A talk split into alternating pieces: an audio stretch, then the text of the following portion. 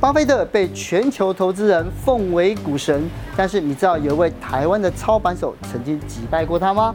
来自台东的阙二上，凭着自创的资产配置法，连续八年创下百分之十七的年复利，不仅超越标普五百百分之十四的获利率，更在二零一五年打败了巴菲特的投资绩效。我我们这样的做法测试下来啊，嗯还高科技泡沫那个从高科技泡沫跌五十，金融还是要跌嗯百分之五十。经过这么下来的话，它资金成长一倍，但是那段期间波动是有百分之五。被路透社称为击败华尔街小子的他，到底有什么投资心法呢？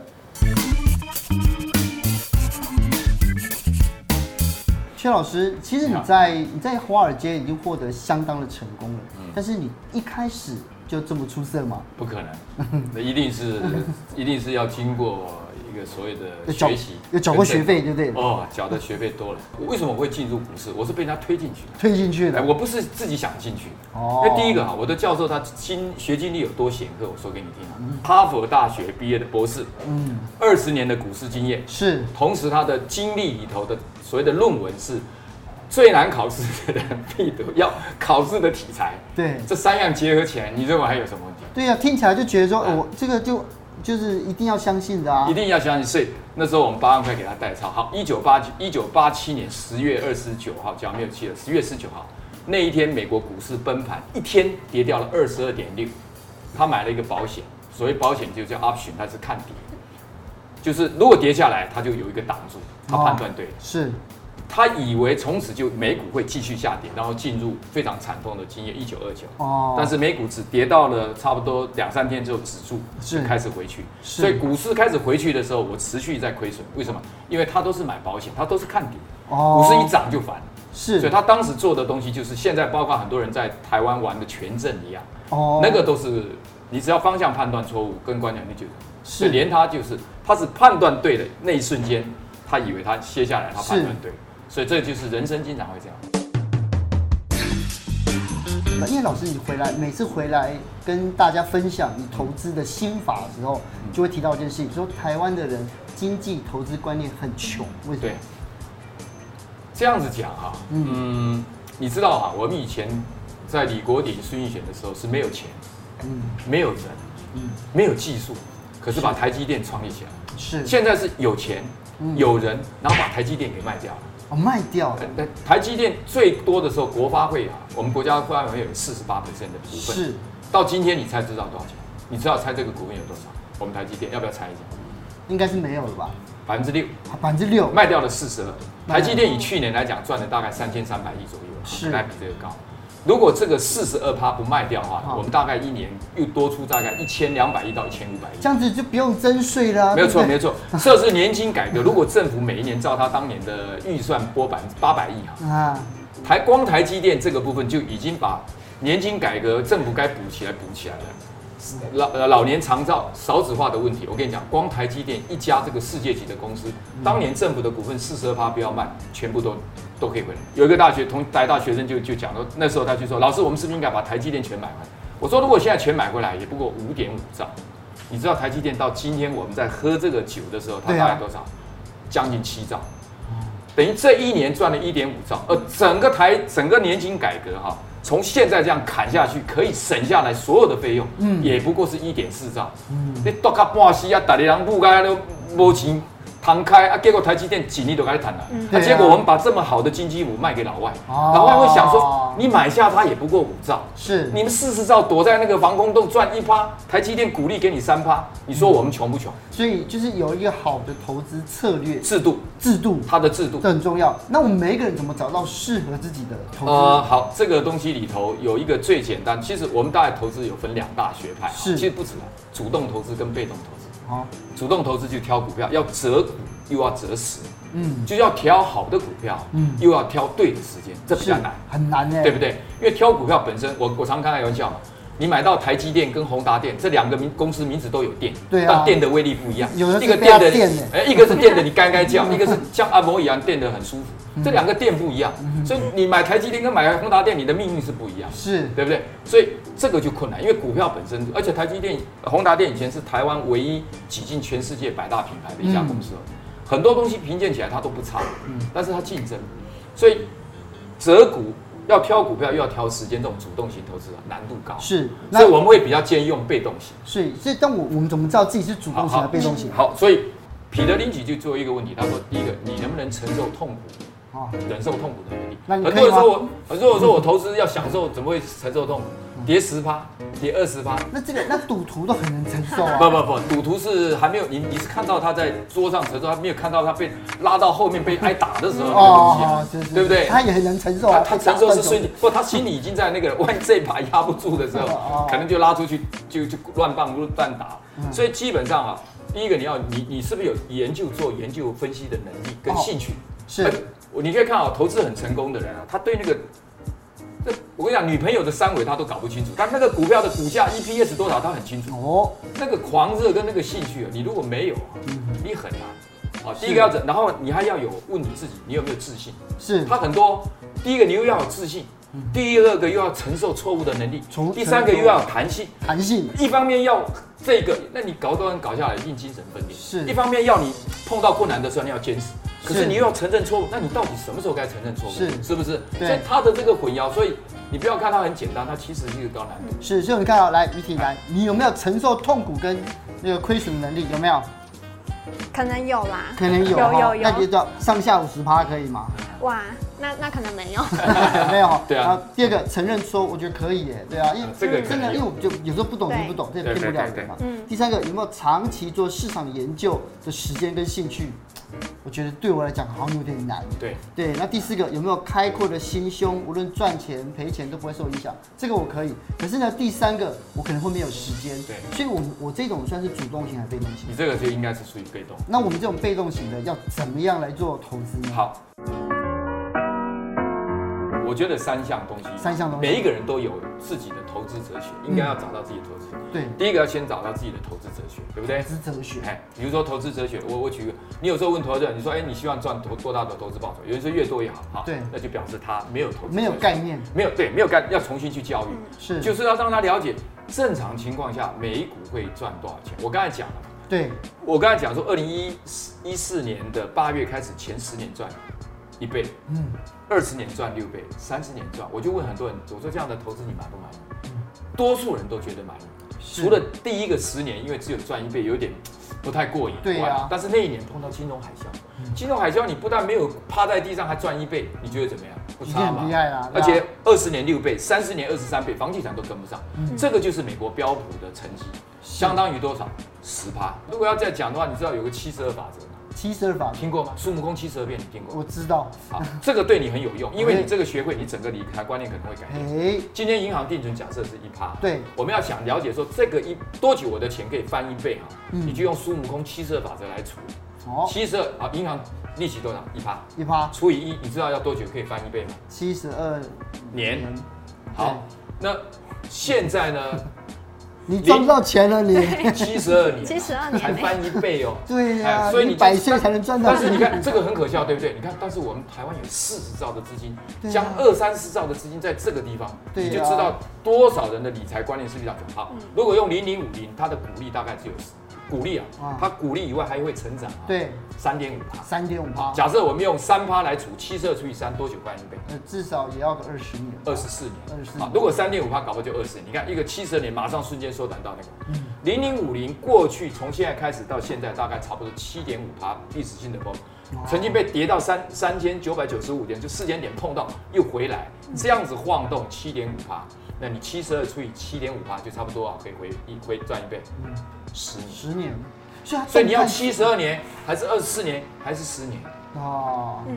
所以很多人会再放在那边，就是银行我给你几点关门？嗯，三点。三点半，三点以后你还在干活吗？你有没有干活？有，有啊，所以你的钱在银行是睡大觉的嘛，他到三点他就不干活了，你三点以后再去，所以这是很多错误的观念里头哦。那怎么办？应该要参与经济的成长，是比如台湾的零零五零，美国的标普五百，嗯好，你参与一个好国家，一个国家的经济成长，是，就会所有一流的企业家就在每天默默的为你干活。但是呢，我们要怎么样去做资产配置？因为老师其嗯实你的，我就觉得你最重要、最核心的就是怎么教大家资产配置好，。资产配置其实很简单。嗯哦哦，你先抓一个简单的概念。我们刚才讲啊，比如说这个一个四十岁的年轻人，是中年四十岁年轻人，好，那我们就给他安排有四百分之四十的防守性攻防守性的资产。房房资产配置最主要就是他把不同的资产啊，嗯搞靠做会，就不要同时性太高的。所以它要有点复古组合就对了。哎，对对对，有点组合互补，互补哦。那比如说他这个四十岁年轻人就用四百分之四十的投资组合是嗯是防守性的，是然后百分之六十呢可以是属于成长的，哦我们就放进比如说类似股票啦、新兴国家啦，哦或者这个所谓的这个不同的主所以基金。基金算是我们讲的指数型基金，指数型基金我我们今天把它简单化，哦，就挑两样，我认为就我建议就挑两样，就两样了台湾的零零五零，因为你贴近台湾。哦，第二个就是美国的标普五所以百，零零五零是防守型的不是防守型，它是属于指数型。指数型指数型就是说，它不要让你去挑单一个股了。哦，你买这个啊，就像橡皮球，你掉下来，嗯嗯，别怕，它不会破，是一定弹回一直去，弹回去。只是时间多久弹回去哦，七十二 年，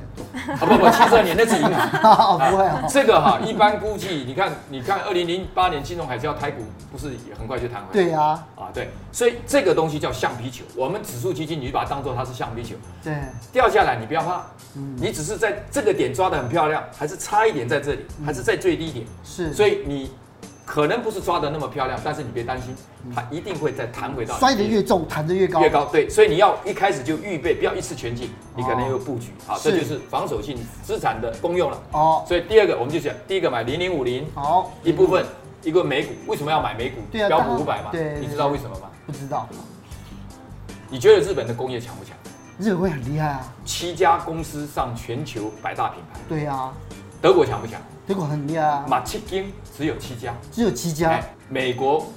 占了五十四家。五十四家，你哎你从哇苹果开始，你星巴克，你从这个麦当劳哎，这很厉害所以呢，你买了标普五百，等于是全市全美国最强的五百，不是最大哦，最强的五百企业集合了。是，所以你等，你比如说，你看晚上睡觉的时候，哦美国的港口，对哦很多货运装的往什么往台湾的好事多对开始送货。对对对所以你买标普五百的时候，等于是你会发现星巴克替你干活是了。星巴克只有你看啊，星巴克光是把中国大陆市场拿回来，同意已经哇哇叫了。对啊，你看看这个只有小部分了、你看全球有多少的东西里头，对呀包括交生交生，对不是对？交生公司，如果你还希望的话，像李宗盛常讲的那一首歌，什么在酒吧里天色很暗要找蓝色小丸子，谁做的？辉瑞药厂，对啊，对不对？全世界多少人需要用到美国标五百的产品？对啊，所以当这两个五百家美国的五百，台湾五十家合在一起的时候是，你想想，你这会破产吗？你嗯不不会嗯会了。对对，对好，，这是六十的资产放在成长型的。哦好，但是一个缺点是什么呢？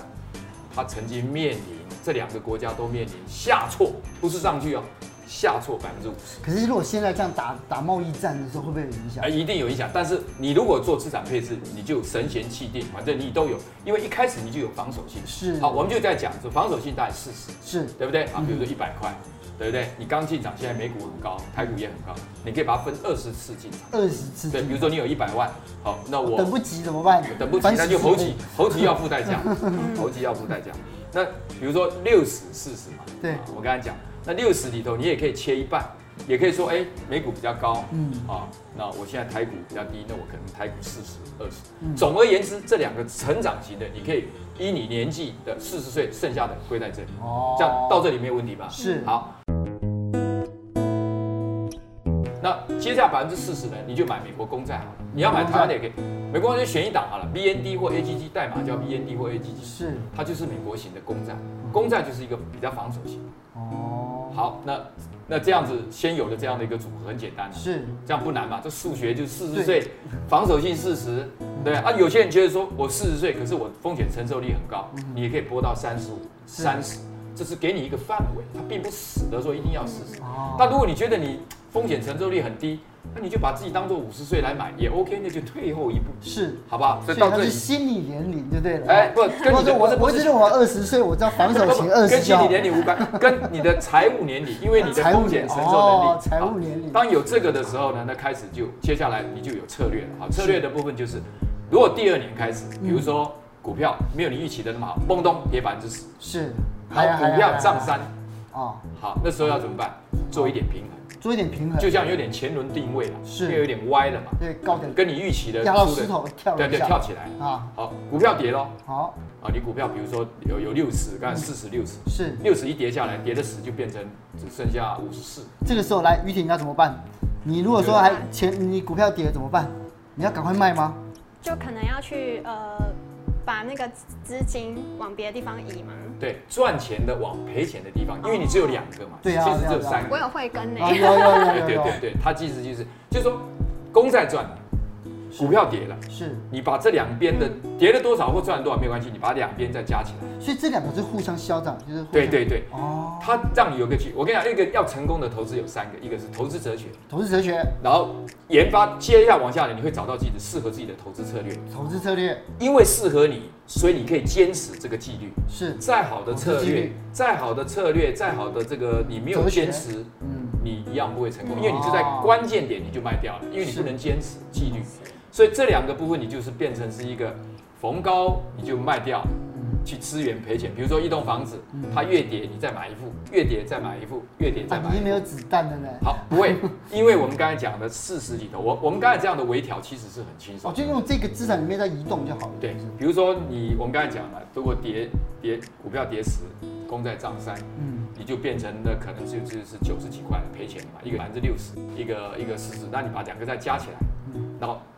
股票攻击型的你还是维持百分之六十，嗯，那防守型还是四十，一除下来，你就会发现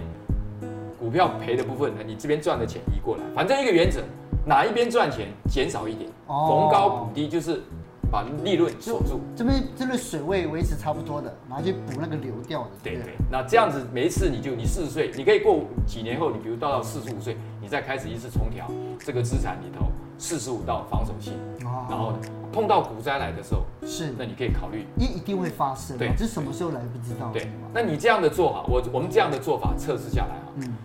还高科技泡沫了那个从高科技泡沫跌五十，金融还是要跌百分之五十，是，这样子测试下来啊，嗯。你认为金融高科技泡沫跌五十嘛，台湾也跌五十啊，对啊金融海啸台湾也两千年，台湾还不止五十，台湾跌了六十，对啊，跌这么大哈、如果你的投资组合以我们刚才这样讲啊，三十的话等于是防守性就是七十，嗯，成长性三十。对，经过这么下来的话，它资金成长一倍，但是那段期间波动是有百分之五，哦，是有百分之五。是，所以股票跟公债它是两个不同的东西，就曾经有人说过了，嗯，啊，你我大都是单翼的天使，唯有拥抱啊，才能够双飞高飞哦。那股票跟公债它这个东西就是，你如果做这样的组合呢，是，你基本上那个波动的东西里头，哦你，大概股灾来，你大概的波动度都会在属于你可以承受的一个范围。是，所以呢，少任何一个都是绕希腊的，对啊，老师，我还有另外一个问题，就是刚刚讲到年纪，那除此之外，还有没有别的因素会影响到我们的资产配置呢？呃，其实这样，因为这个已经大概试算过了。是，我刚才讲的，你可以预留百分之十的空间，比如说这个三十岁的年轻人，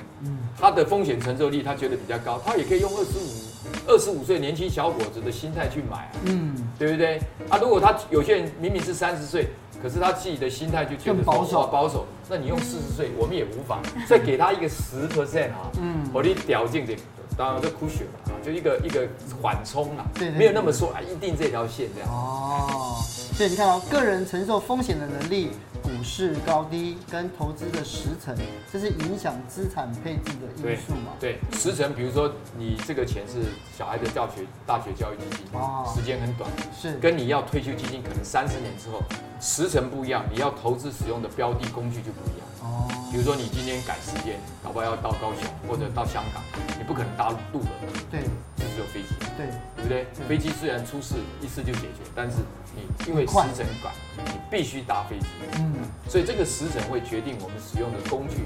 跟对它的波动度的放宽程度。这样哦，。但我刚才讲的那个三个是最简单的，是就是零零五零、标普五百还有美股，但你也可以找相关类似的是。公债的这个对这个部分。哦，但刚才刚才呃，邱老师讲了，除了公债是防守型的投资之外，还有哪一些？类似的，比如说有些像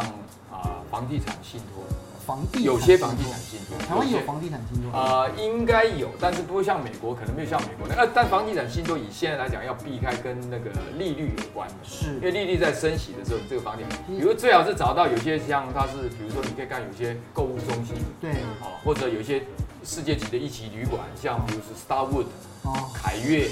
它这个 Starwood 这一类，我们举例来麦讲，当劳它是也算吗？麦当劳算是地产公司，呃，麦当劳我们比较不把它归类， 比较不把它。比较到美国有很多购物中心，什么 Outlet 啊，有一些医学中心的那个出租，那个那个就靠房租收入那个部分，它哦，相对的安全，因为它有房地产做抵押，是好，所以这有一个房地产抵押，那它也有一点半防守性。是哦，所以就是如果是房地产型就信托，对不对？房对，地它是其实也像基金，哦是就像房地产基金那。呃台北的大台北瓦斯也算是了，因为它它也是不它它也算是资产股的，我我们这一类我们把它不完全归类在资产这个防守性。是我们归类防守，因为它跟着股票，它上下会波动，它哦它是股票型的话，它一样受股股市的波动。是那公债的时候，有时候两个当然有有时候同时会下跌，但大部分的时间是股票在下跌的时候，公债公债是相对安全，是哦。所以我们把它归类是属于比较防守性。是，好，我们来看一下哦，来看一下 Q&A。哎，邱大哥，我想请问一下，我们要如何加速的选到第一桶金呢？第一桶金，第一桶金很重要，啊，大概它四个大概四个方向。四个方向，第一个呢，你一定是靠自己的专业给自己加薪，你投资自己，投资自己，给自己的专业加薪，这是哦第一个方法。是第二个呢，创业，啊创业创业如果对的话，那不是一桶金哦嗯，那是一座金山，但它难度最高，所对啊以我们今天不谈，对啊呀、因为要创业本身具备的条件不一样。对第三个呢，我们叫副业，副业副业相对简单，是啊，大概你只要愿意的话，我我常举一个例子，它这个只是最浅显确见，不是要大家去做相同的东西。嗯我问很多，包括很多刚出社会的年轻人，甚至这个东西，甚至学生、大学生都可以，嗯大学生也可以开始抢存存地桶金。哦我说你学校附近会有什么地方，你可能会有喜欢吃的自助餐嗯或者某个餐厅，对你就跟老板娘中午最忙嘛，嗯你洗碗一小时，晚上最忙洗碗一小时。嗯你洗碗一小时，大概工资现在大概一百四嘛，就算一百五了，比较好记了。两对一天两小时多少？三百。对通常三百的时候，你洗碗的时候那一小时通常也会拿到一个便当，因为通常在餐厅都会给你。对呀、你两天两个便当，最少又大概一百块。对啊那三百块工资一百块多少？四百。嗯，来回400就赚了四百，四百，你不要说打工二十二天就好了，对吧？八千八块、九千块嗯，你知道吗？每一个月你大概丢一千一一万块左右啊，这样差不多一万块嗯，丢在我刚才讲标普五百啊嗯。二十年下来，不管它哪一天，每一年你就差不多只有五千块美金啊，对到一万，你就丢进去。是碰到股灾好，好的时，我们先讲坏的，坏的，包括两千年金融海啸，而且两千年开始，两千年到两千零八年，这两次倒霉，世纪性倒霉，活力龙崩掉了。对啊对啊，这样二十年下来啊，